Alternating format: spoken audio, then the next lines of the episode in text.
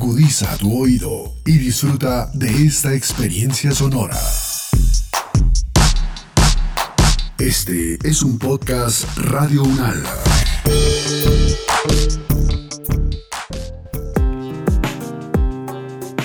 Hola, este es el podcast del Grupo de Salud Pública del primer semestre del año 2021, con el acompañamiento del Grupo de Estudios Humano-Animal de la Facultad de Medicina Veterinaria y de Zootecnia de la Universidad Nacional de Colombia.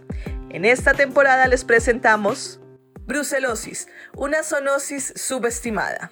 Y aquí, en compañía de expertos, podremos conocer información muy importante sobre esta enfermedad. Una vez más, bienvenidos.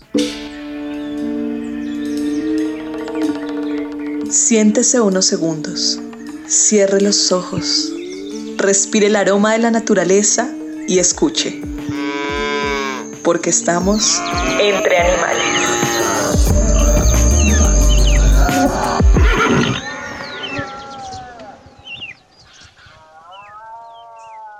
Empezar este episodio, los queremos trasladar a una finca en el área rural colombiana.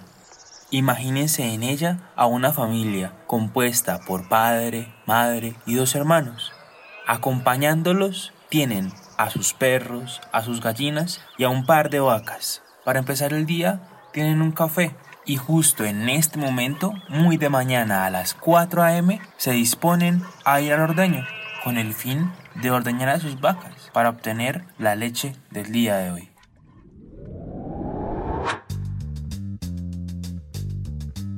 Es un gusto poder compartir con ustedes este espacio una vez más. Hoy tenemos la fortuna de contar con la presencia del doctor Juan Darío Puentes. Él es médico veterinario de la Universidad Nacional, quien desde su trayectoria y conocimiento nos acompañará en el tema del día, realidad en campo para contextualizar de una manera aterrizada la brucelosis, una zoonosis subestimada. Para empezar, sería interesante que nos contara algo de su trayectoria. Eh, ¿Qué tal? ¿Cómo están? Como ya mencionó Juan, mi nombre es Juan Darío Puentes, soy médico veterinario egresado de la Universidad Nacional hace aproximadamente dos años. Mi experiencia ha sido sobre todo, más que todo en ganadería. Mis pasantías las realicé una en una producción de ganado puro en Pumararmeta Estuve allí seis meses. Después estuve en Uruguay, en un Instituto Nacional de Investigación Agropecuaria, eh, apoyando proyectos de investigación. Y después de que volví, regresé acá a Colombia, me involucré con la alcaldía municipal de Villa Gómez, Cundinamarca, como coordinador de la UMATA de, de este municipio. Allí lo que hacíamos era coordinar proyectos de extensión y apoyo a productores, tanto la parte agrícola como pecuaria. Y en la parte pecuaria pues manejábamos proyectos de eh, mejoramiento reproductivo, sanidad animal, también con eh, manejo de pequeñas especies eh, como proyectos de esterilización, vacunación y, y demás. Y pues eh, estuve allí trabajando hasta diciembre del año pasado y pues eh, actualmente me encuentro eh, haciendo una maestría en la Universidad Federal de Bahía, también relacionada a ganadería. en este momento pues estoy acá en Colombia, no he podido viajar a Brasil para continuar pues mi, mi, proyecto de investigación, pero pues estoy ahí trabajando de forma virtual. Doctor, esto nos parece muy interesante. Para los que no saben, las UMATAS son las unidades municipales de asistencia agropecuaria. Allí, cuando un campesino necesita ayuda, llama para ser atendido. Pero para continuar con nuestra entrevista, queremos hacer hincapié que en los últimos años se ha podido determinar que la prevalencia de brucelosis en Colombia oscila entre el 1 y el 5% constituyendo una limitante para lograr la exportación. Y claramente estas cifras pueden ser mayores, teniendo en cuenta que en ocasiones no se reporta esta enfermedad de notificación obligatoria como es debido. En su labor desde la extensión rural, doctor Juan, ¿usted cómo ha percibido el compromiso de los ganaderos a la hora de informar posibles casos de brucela y solicitar la asistencia veterinaria? ¿Esto ha mejorado? ¿Qué he evidenciado yo? De las producciones de ganaderas acá en Colombia, la mayoría de productores son pequeños productores. Si hay aproximadamente 620 mil fincas acá en Colombia, de estas el 80% tiene menos de 50 animales. Entonces, la cultura ganadera en la mayoría del país es de pequeños productores, de productores que están por lo general en sus producciones no se dedican solamente al ganado, sino que también tienen otras prioridades, como prioridades agrícolas, como otro tipo de trabajos. Lo que yo he evidenciado hasta el momento es que estos pequeños productores en su gran mayoría no tienen esa cultura pues ganadera, no tenemos cultura ganadera en, en Colombia, ya que eh, pues tenemos otras prioridades. Entonces, pues con el tema de, de la, del, conocimiento de este tipo de enfermedades como la brucela en estos pequeños productores no, no muchas veces se desconoce, muchas veces se desconoce y pues por ello también eh, así un animal esté enfermo y así un animal aborte, digamos que no se le da la correcta importancia. Entonces, por ejemplo, cuando yo estaba trabajando allí en la UMA también me llamaban y me decían que una vaca había abortado, pero pues eh, son, es una persona que vive con toda su familia que viven de del rebusque, digamos así, y que mm, si yo voy a decirle, bueno, tenemos que hacer una prueba de Bruselas y muy probablemente usted tenga que buscar salir de, de su vaca si llega a dar positiva. Entonces, a mí me llaman, pero pues digamos que eh, muchas veces es muy limitada las acciones que uno pueda llegar a tomar. Tenemos que aclarar que la prevalencia es como una fotografía, es decir, nos dice cuántos animales hay enfermos en un momento determinado. Sin embargo, se ha percibido una opinión de los ganaderos que parece mantenerse en el tiempo, que a pesar de estar dispuestos a vacunar contra la enfermedad, no están totalmente interesados en certificar sus predios, al parecer por los costos y lo dispendioso que aparenta ser el proceso. ¿Qué tan cierta es esta situación? Bueno, digamos que la parte del gobierno, el gobierno por medio del ICA, el Instituto Colombiano Agropecuario, eh, está manejando el proceso de, de, manejo de la brucela, de esta enfermedad existe la resolución 75495 que fue expedida el año pasado, del 2000, en el cual pues se reglamenta, todo el, el manejo de, de, esta enfermedad que es de control obligatorio. Entonces, es ley, acá dice, eh, se hacen unas vacunaciones, son van a la par con, con la, con la vacunación de fiebre lactosa y pues ya digamos que culturalmente esto ya es asumido, ya todas las personas eh, saben que tienen que vacunar a, las hembras, pero pues para el control acá, acá mismo, eh, pues para la certificación acá mismo en esta resolución se informa el, el, procedimiento, entonces es un procedimiento que es un poco largo, pero pues es, eh, también es un poco complicado, entonces digamos que si, esta, si nuestros pequeños ganaderos pues no tienen otras prioridades. Entonces, por ejemplo, los primeros requisitos para certificarse es estar eh, al día con su inventario en el, en el Sigma, que es el programa que se maneja en, en el ICA y que es requerido, este, eso es requerido para, para poder certificarse. Entonces, ese es el primer paso, primer tropiezo que puede eh, encontrar un pequeño productor ganadero ya que muchas veces no concuerda el inventario que maneja el ICA con los animales que realmente tiene el, ganadero. ¿Por qué? Porque el, el, ganadero para comprar o vender un animal tiene que acercarse al ICA, expedir una guía o exigirle una guía al que le va a comprar el ganado y así se equilibran y se, va, se informa y se tiene un buen inventario. Entonces hay un problema acá en que muchos ganaderos, muchos pequeños ganaderos van a comprar una vaca, van, venden un ternero y no lo informan, ya sea por desconocimiento o porque no porque no se, no, se pueden acercar a, a, la, a, la, oficina, les queda más, más fácil esperar para otro día y entonces sí se tiene una falta de, pues se pierde un seguimiento acá y eso es algo que yo evidencié, que hay mucho conflicto en este tema. Y si nomás es así con, con este proceso, si más adelante con los otros requisitos que pide el, ICA para poder certificar el predio, va a ser un poco más complicado.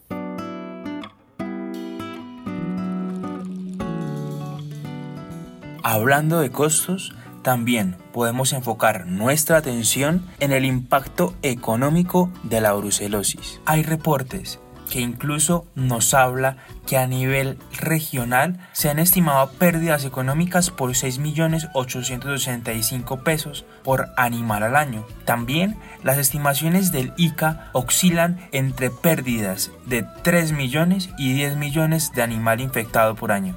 ¿Qué opina de ello? De parte de lo que yo he visto es que eh, un productor que tenga unas, eh, o sea, la mayoría, promedio, tiene su finca cinco vacas en el sector que yo estaba. Eh, entonces, una de esas vacas abortó, entonces, entonces que me llamaban, pero como que, o sea, lo que ellos querían es que yo hiciera, eh, hiciera un lavado a la vaca y ya la dejara lista para el siguiente, la siguiente gestación.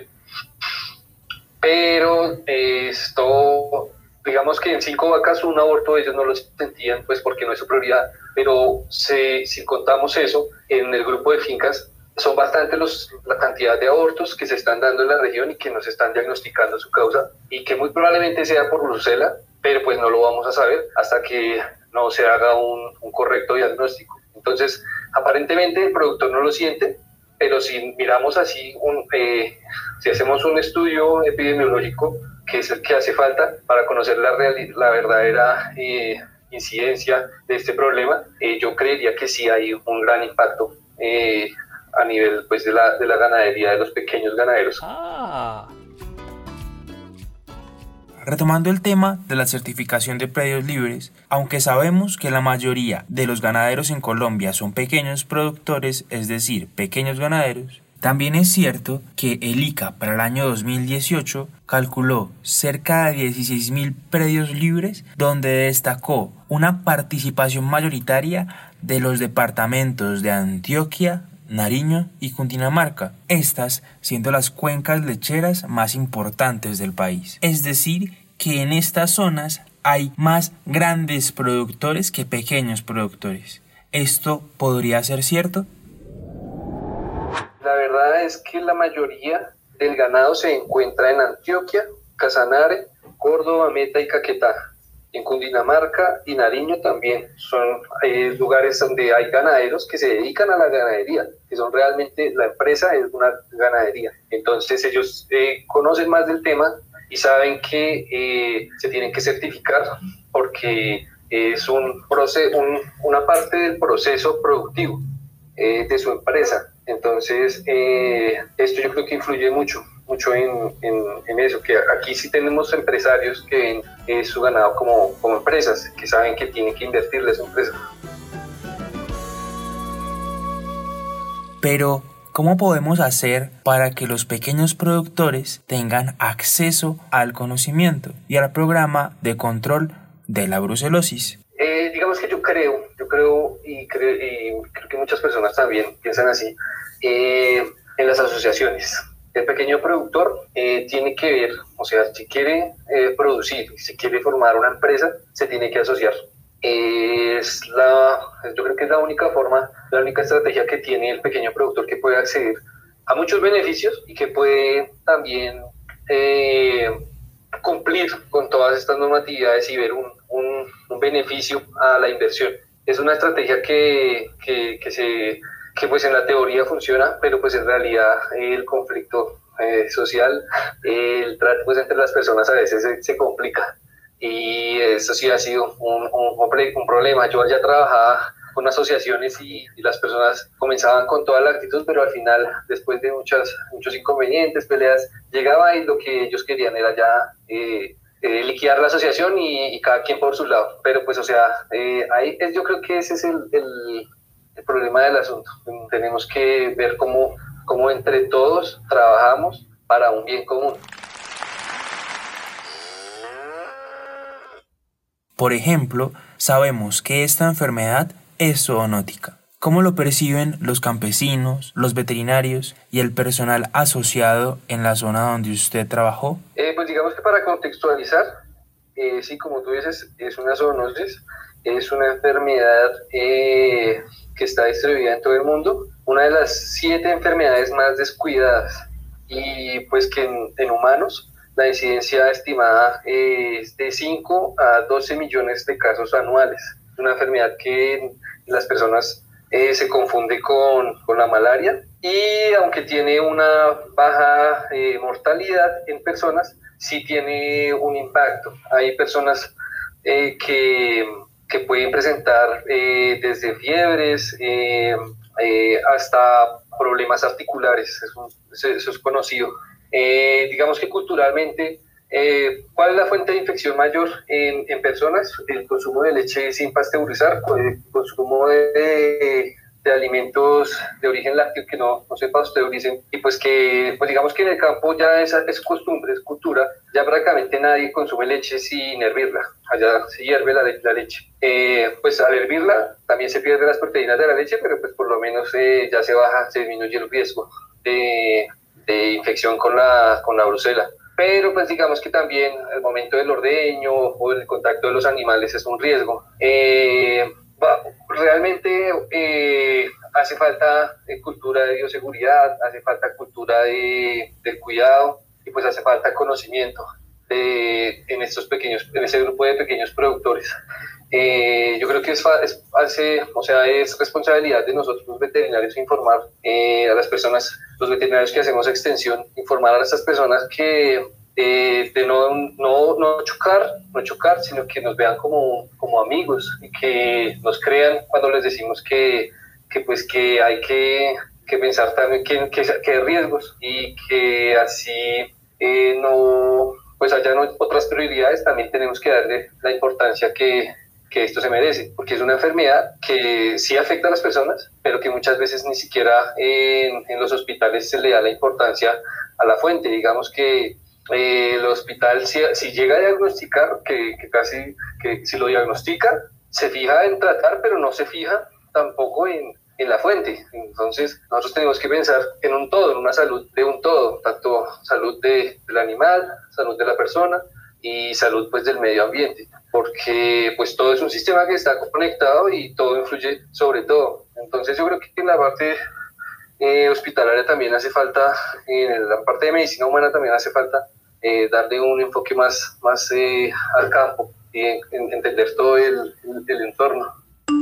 Algo que hemos venido hablando en esta temporada es la necesidad de ver la brucelosis desde una perspectiva diferente, tomando también la necesidad de una reestructuración del Programa Nacional de Brucelosis. Entonces, queríamos saber desde su experiencia qué opina acerca de ello. ¿Usted cree que es necesaria? Que no se puede independizar, no se puede dejar aparte eh, lo animal de lo humano, porque eh, uno, o sea, es un solo sistema. El, uno, el bienestar de una parte influye sobre la otra. Entonces, algo que ha pasado mucho es que no, que los animales allá y los, los humanos acá. Entonces, eh, la mayoría de las enfermedades emergentes ahora son de origen animal, pero pues, o sea, como que la parte humana, eh, no sé, nos, nos, hemos enfocado en, en, creer que, que, no, que el humano es aparte y que lo vemos como un individuo, pero no, nosotros los seres humanos somos un sistema con todo. Pero yo creería que sí debería verse más un, un cambio para, para intentar entender todo el sistema, para abordar todo el sistema eh, para el control no solamente de la brucela, sino o sea, de, todas las enfermedades que vayan emergiendo.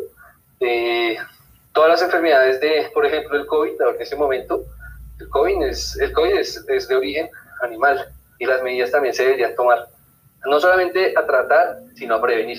Entonces, hay un, término que, que, se maneja, que es el de One Health, y es eso, es tratar de entender el sistema.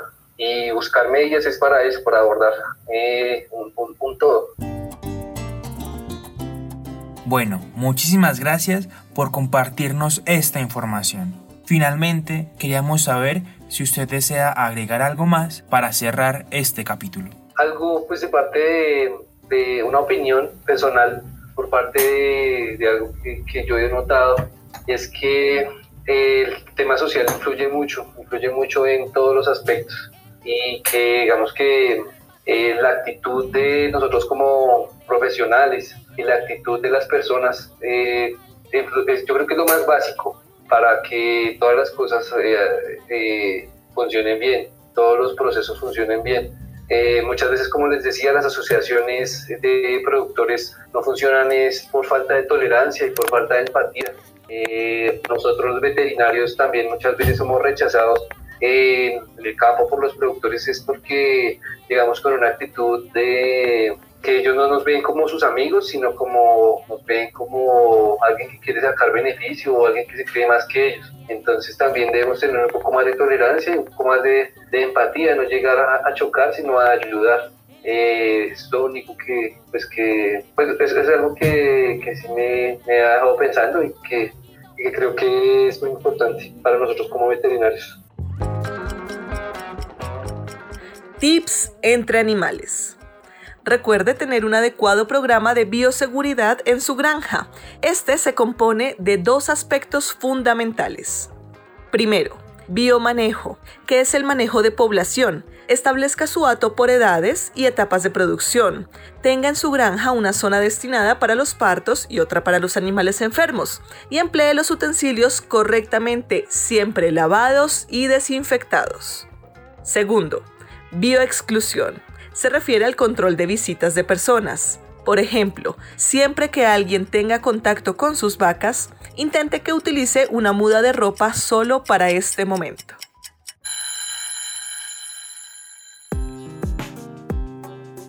Bien, y llegó el momento de despedirnos de esta segunda temporada, Brucelosis, una zoonosis subestimada. Muchas gracias a todos nuestros invitados, a todas las personas que nos han acompañado capítulo a capítulo. Esperamos que haya sido útil y muy educativo para todos y todas ustedes. Hasta una próxima oportunidad y nos escuchamos en la siguiente temporada de Entre Animales. Las opiniones aquí expresadas son de entera responsabilidad de sus autores y solo comprometen a los realizadores de este podcast. No representan necesariamente el pensamiento de Radio Unala ni la posición oficial de la universidad. Este y otros podcasts en nuestro sitio web podcast.unradio.unal.edu.co. Universidad Nacional de Colombia, proyecto cultural, científico y colectivo de nación.